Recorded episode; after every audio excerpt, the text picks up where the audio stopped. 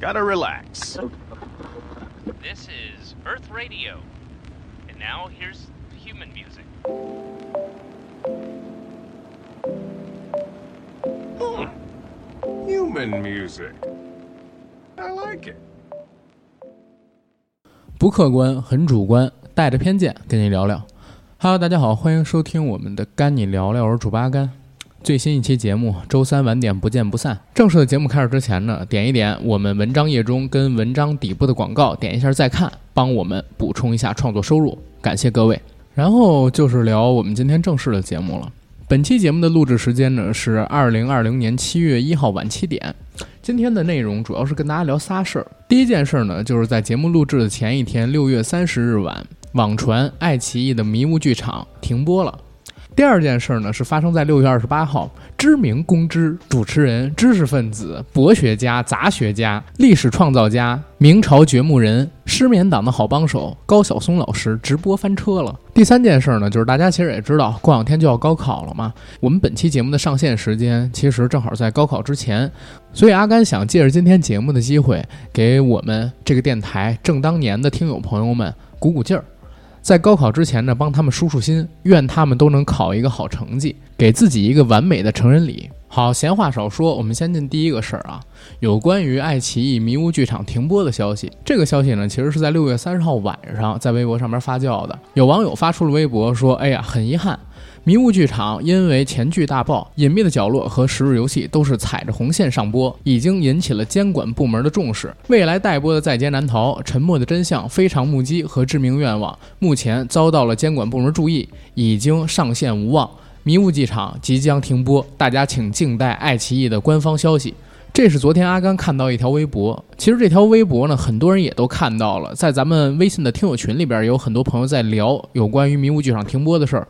前些天，阿甘不是跟九哥做了一期节目吗？有关于隐秘的角落的，我还在我们上一周的干你聊聊上给大家读了原著坏小孩的结局。隐秘的角落这部剧，截止到我们节目录制的时间七月一号，在豆瓣上的评分还稳定在八点九分，算是二零二零年口碑最好的国产剧集。而爱奇艺的所谓迷雾剧场，它的设定跟布局，其实我在之前更新的硬核电台常规节目里边也跟大家聊过。它准备在暑期期间呢，每两周推出一部剧，一共是六部，包含《十日游戏》《隐秘的角落》《在劫难逃》《沉默的真相》《非常目击》和《致命愿望》，主打的都是悬疑探案。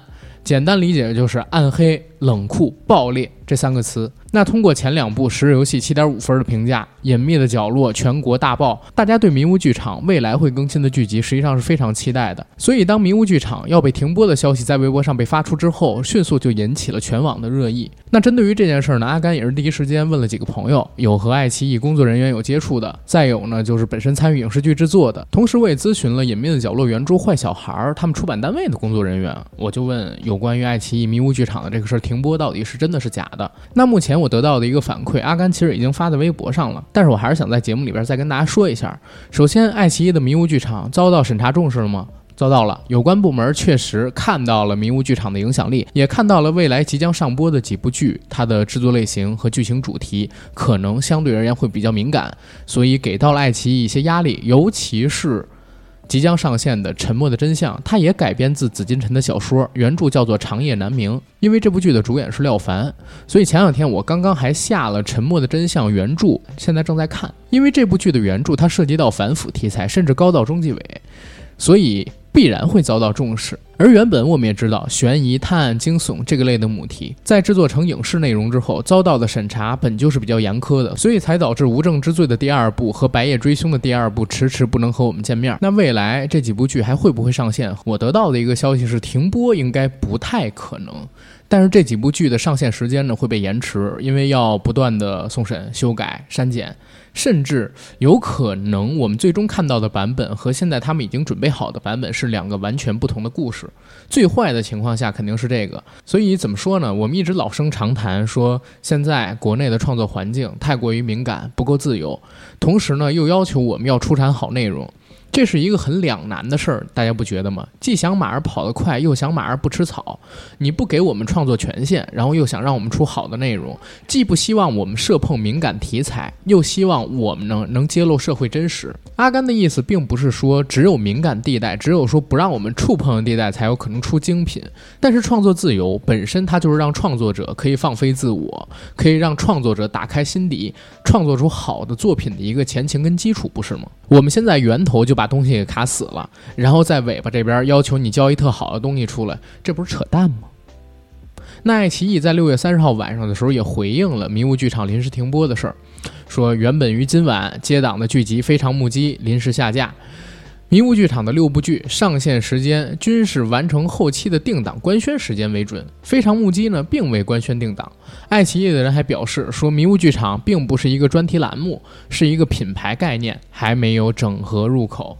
这是当时回应的原文。那在这条回应的微博下边，有一条网友的评论被点到了最高。他说：“翻译过来就是我确实播不了了，啥时候过审，啥时候再播。”那各位听友朋友们知道什么叫信达雅吗？信达雅是咱们国家一个重要的启蒙思想家，叫严复，他提出来的，说翻译作品内容忠实于原文为信，文辞畅达为达。有文采为雅，我认为这条热评对爱奇艺回复的翻译就很信达雅。我还记得以前读这个鲁迅先生的一篇文章，应该是《小杂感》，大概的文句我忘记了，意思呢应该是一看到短袖子就看见白胳膊，立刻呢就想到裸体，再一想呢就是生殖器，再接着就是性交，然后就是群交，立刻想到私生子，说。有一些人的想象啊，在这一层能够以大跃进的形式向前去跳动。用一句最简单通俗的话来讲，就是“仁者见仁，智者见智”。反正我认为，我的听友朋友们，还有阿甘自己，看《隐秘的角落》也好啊，看《十日游戏》也好啊，看《无证之罪》也好啊，看《白夜追凶》也好啊，我们并没有看到什么能够引我们向恶的内容。我们看到的都是在波楼在这些所谓的罪恶下的真实，还有人民警察的无畏，以及这些破案者他们的精明果敢，还有这些作品告诉我们做人要向善，规避阴暗的角落，不要成为坏小孩。我们看到的都是这些。如果说，有人觉得这些作品有问题，这些作品导人向恶，那我只能说是仁者见仁，个中的区别，我觉得只要脑袋正常的人都不难分辨。我只求这件事儿啊能发酵的更大，让更多的人能够体会到什么叫做仁者见仁，然后从根本的层面上改变一下对这些创作内容的监管还有审查。虽然不太现实，说下来都是眼泪。然后接下来说我们今天节目的第二件事儿啊，就是六月二十八号晚上的时候。高晓松联合了马东等人发起了所谓的读书直播活动，然后翻车了。原事儿呢是在六月二十八号晚，人民日报官微发起了名人读名著毕业季直播活动，专门邀请了高晓松、麦家、江南、白茶、马东、鲁豫、史航、马伯庸等八位文化名人分享读书心得。人民日报的官微呢还提前一天发出了直播的预告，这条微博的播放量呢有四百六十六万，但是。在正式的直播开始之后，主办方始料未及的现象发生了，就是广大的网友群众根本就不买这几位所谓民，就是广大的网友根本不买这些所谓文化名人的账。整个直播的过程当中，弹幕里全都是脏字儿，喊着马东。高晓松滚，垃圾东西，滚回美国看看吧！再吐一口，奇葩说产奇葩，都是他妈王八蛋，什么难听的话都有，说什么牛鬼蛇神都能讲知识了，让公知解读名著啊，想学苏联那一套啊，果然敌人在内部，讲话都不利索，还有脸叫别人读书，这样的评论。洋洋洒洒几千条，从直播开始就一直没停过。人民日报官微在微博上边搞的直播，什么时候见过这阵仗啊？对吧？而且高晓松、马东也算是在娱乐圈里有头有脸的人，被这么羞辱怎么办？只能说仓皇的关掉了直播。这个直播的视频呢，现在大家还能在 B 站上边看到。当时在关闭直播的时候呢，主页上边显示主播暂时离开，马上回来。然而，直到这天晚上十二点。主播也没有回来，为什么会出现这样的情况呢？而且大家知道吗？就是这事儿发生的时候，阿甘不知道，而且他没上热搜，我也没看到有什么知名的主流的媒体去播报这件事儿，是因为人民日报迅速就删除掉了这个所谓“名人读名著”这条微博，还有之前的预热。同时呢，呃，微博可能也撤了这个所谓的热搜吧，一些大的媒体也没敢发。我还是听有朋友告诉我，我才知道的，原来高晓松他们发生了这样的一个事儿。但是这种事情的发生，我认为一点儿都不奇怪。为什么？因为像是高晓松、马东他们这种名人，或者说所谓公知。在社会层面上边的翻车是早有征兆的一个现象。就在今年四月初的时候，阿甘不还做了一期付费节目，叫做《公知之耻》吗？聊了近些年我们对于公知这个所谓的人物群体的认知的变化。公知这个群体在过去这些年，其实大家有没有发现，它已经变成了一个类似贬义词的存在？我们现在都说你是一只公知，什么论知啊？不是人是牲畜，我们才论知。为什么公知这么引起大家的反感呢？是因为这些年的假公知太多，而且所谓公知的言论实在是让人感觉到反感。我在昨天直播的时候，有听友跟我聊到了这个所谓直播翻车的话题，我当时就跟他们沟通了一下，我说，其实呢，在中国，尤其是像高晓松这个年纪的人，或者比高晓松更长这个年纪的人，很多人啊，对所谓的西方世界是有崇往心态的，就是崇拜、向往。他们这个年代成长起来的中国人，看到的是破落的祖国。先进且富裕的西方世界，而且他们很早就出国了，大部分人很早就出国，然后在国外生活了很长的时间。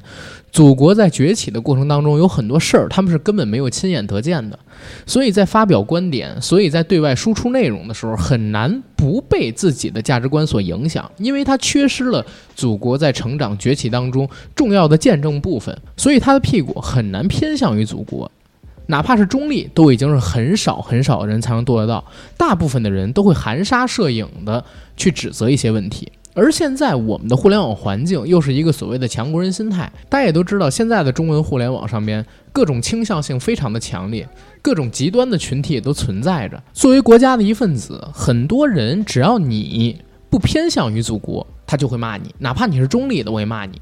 如果说你屁股再稍微歪一点，那我就更得骂你了。所以，奇葩说的詹青云，还有之前的秋晨，才会这么饱受恶评，被网友们骂到退网。而且，阿甘为什么也讨厌公知这个群体？是我非常反感这些公知群体都有一个所谓的犬儒视角。前不久的时候，不是有一新闻吗？说武汉大学有一位大学生毕业前夕呢比较迷惘，然后向高晓松发问，问道：“如果你像我一样，还敢说诗和远方吗？眼前的苟且都已经让我很心惊胆战了。我们面临的是史上最难的毕业季。”结果高晓松还真回了，他说：“每个人心里都有一份召唤，无所谓梦想或欲望。临渊羡鱼，子非鱼，安知鱼之乐？子非我，安知我不知鱼之乐？”结果他这个当时的回复也被网友骂的是狗血喷头。高晓松他的家世。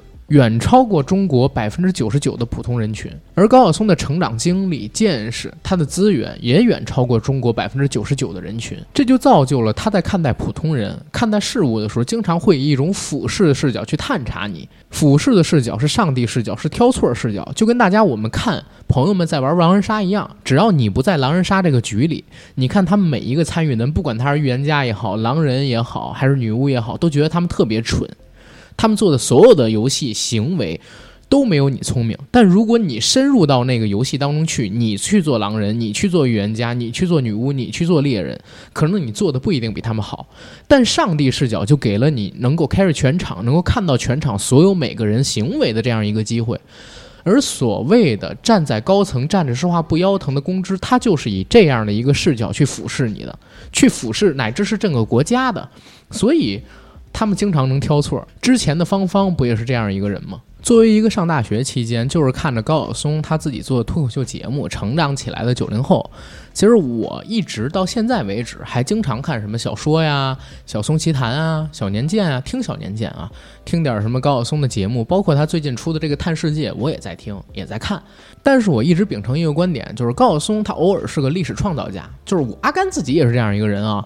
有的时候，我经常会在网上，或者说我自己找资料里边看到一个所谓的说法，然后我就在节目里边跟大家说了。但是我也会告诉大家，大家别妄信我的东西。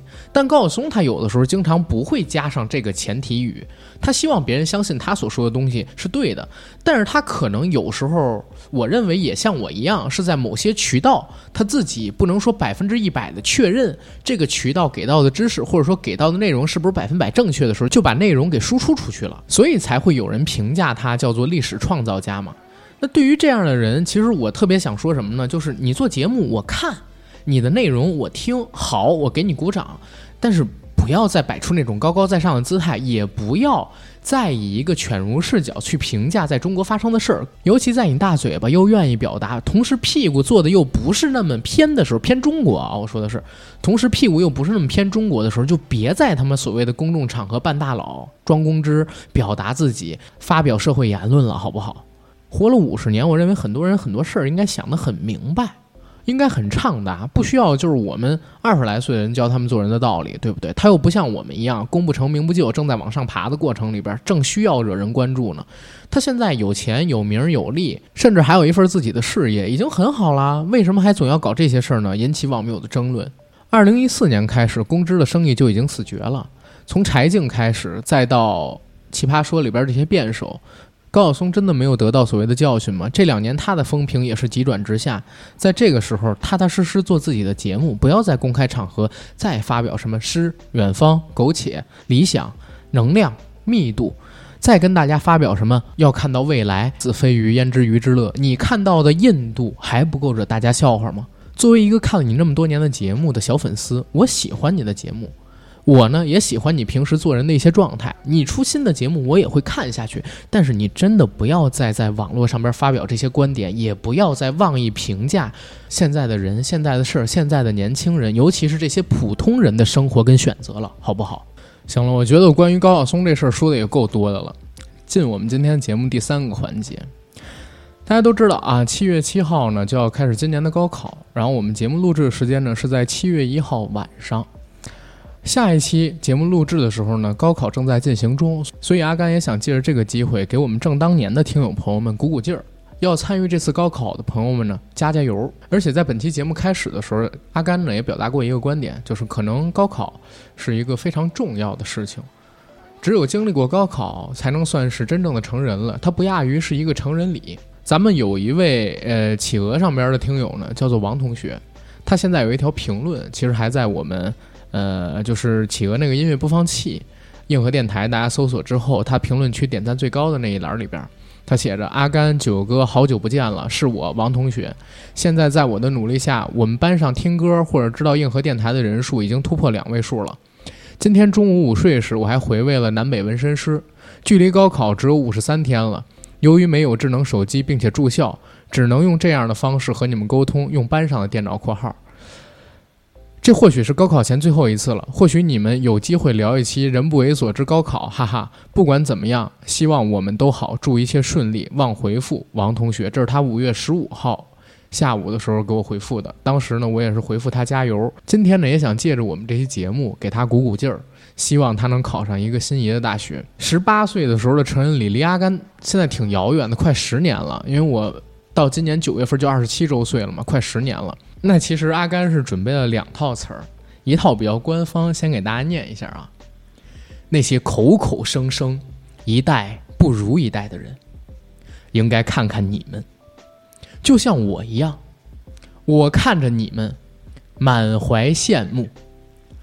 我做了四年的电台，所有的知识、见识、智慧和艺术，像是专门为你们准备的礼物。欢声笑语，吵吵闹闹，磕磕绊绊，硬核电台的成果被你们一层层的打开，你们可以尽情的享用，自由选择一个 app，自由收听某一期节目，欣赏阿甘扯淡，听着我的声音去跑步锻炼。很多人。从你们未满十八岁就能够自由的探索我们电台中你们感兴趣的节目。很多人还在童年就已经听到了“人不猥琐枉少年”的内容，不惑于自己喜欢什么不喜欢什么，用我的电台打破你和成年人之间的壁垒。你们只凭借相同的爱好就能结交几十万个值得干杯的听友。你们拥有了我曾经梦寐以求的权利——听播客的权利。你所热爱的就应该是你的生活。你们有幸遇见这样的时代，但是时代更有幸遇到这样的你们。我看着你们，满怀敬意。我向你们致敬。你们正在把传统的变成现代的，把经典的变成流行的，把学术的变成大众的，把民族的变成世界的。你们把自己对我们节目的爱变成了一个和成千上万的人分享的快乐事业。我向你的自信应该致敬。弱小的人才习惯在成年礼之前嘲讽和否定，内心强大的人。才知道自己应该坚实的踏出向前的那一步。我要向你们的大气致敬。小人同而不和，君子美美与共，和而不同。年轻的身体容得下更多元的文化、审美和价值观，所以有一天，我终于发现，不只是我在教你们在电台里。如何去打趣？你们也在启发我们怎样做出更好的节目。那些抱怨一代不如一代的人，应该看看你们，就像我一样。我看着你们，满怀感激，因为你们，这个世界会变得更美好。因为一个世界上最好看的风景，就是年轻人。因为你们这世上的小说、音乐、电影所表现的青春，就有可能不再是忧伤和迷茫，而是善良、勇敢、自私、无所畏惧，是心里有火，眼里有光。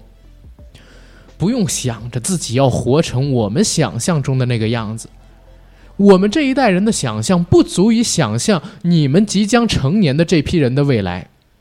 如果你们依然需要。我的祝福，那么奔涌吧，硬浪！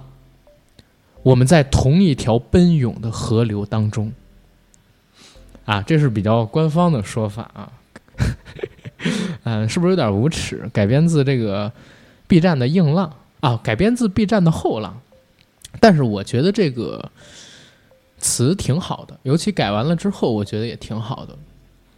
年轻人应该勇敢的踏出第一步。成年礼，或者说十八岁，或者说高考这个阶段啊，虽然是人生中很重要的一个选择节点，但是其实你不论做出什么选择，都要看你未来是不是会对这个选择跟人生负责任。一次选择不足以影响人生的成败，是不是努力，是不是坚持，才能够决定你未来成为一个怎样的人。回过头去，我们以上帝视角看。之前自己做过的选择，或者说看曾经摆在自己面前的那些岔路，总会觉得哦自己做的不太好，当时应该这么选，当时应该这么选。但其实你当时做出的选择，已经是在你那个时间阶段能做出的最好、最符合你利优的选择了。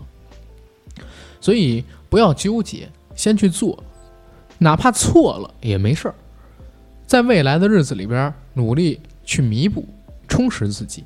我以前曾经看过李嘉诚的一个纪录片儿，他在开始的时候就说：“我叫李嘉诚，六岁就没有了父亲，十几岁去做学徒，一个人担起了家庭的重担。因为家庭的贫困，我没有接受到很好的教育。但是只要我一有钱，我就立刻去买书回家阅读，因为我知道，只有我自己努力，只有我自己不断的充实自己，我才有可能改变我的人生。”我把这句话送给我们电台里年轻的朋友，或者说跟我们一样的年轻人。阿甘也把自己归到年轻人里边去啊！不管你是不是即将在这个夏天面临一场人生中的大考，也是不是即将满十八岁走向自己的成人礼，都应该用心努力过好自己的人生。二零二零已经过去了一半。前面的那些故事，不管经历了什么，我们都把它暂时忘去。未来的六个月，我希望我们硬核电台的每一个听众，或者每一期听到我们这个节目的人，都可以挣到手软，盆满钵满。好，本期的干你聊聊到这儿也就结束了，感谢各位的收听。还没有点广告的，点一下文章页中跟底部的广告和再看，谢谢大家。干你聊聊每周三晚点更新，不见不散。